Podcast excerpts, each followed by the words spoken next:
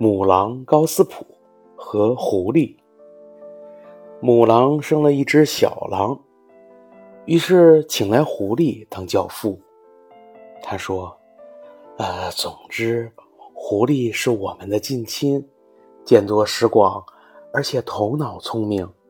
他能教好我儿子，帮他在世界上生存。”狐狸装得很诚实地说。亲爱的高斯普太太，感谢你对我的尊敬，我也要同样对待你，不辜负你的期望。在宴席上，他非常高兴地尽情大吃，然后对狼妈妈说：“亲爱的高斯普太太，我们有责任让孩子们吃得好，吃得饱，这样，他们才能长得结实强壮。”我知道有个羊圈，我们可以轻而易举的搞到一块肥肉来。狼一听，觉得不错，于是跟着狐狸来到了农庄。他指着远处的一群羊说：“呃，你可以轻易的悄悄溜进去，我到另一边看看能不能抓只鸡回来。”其实，狐狸没有去另一边。而是在森林的入口处坐了下来，伸直了腿脚休息。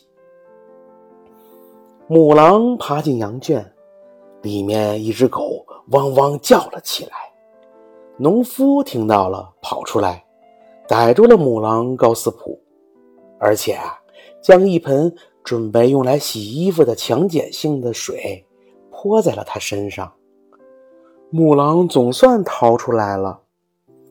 那只狐狸却假装很哀伤地说：“哦，亲爱的高斯普太太，我真是不幸，农夫抓住了我，把我的所有脚趾头都打断了。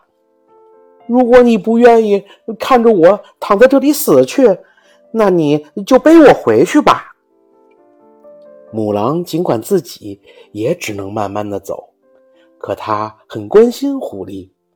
把他呀驮到了背上，把这个没病没痛的教父背回了家。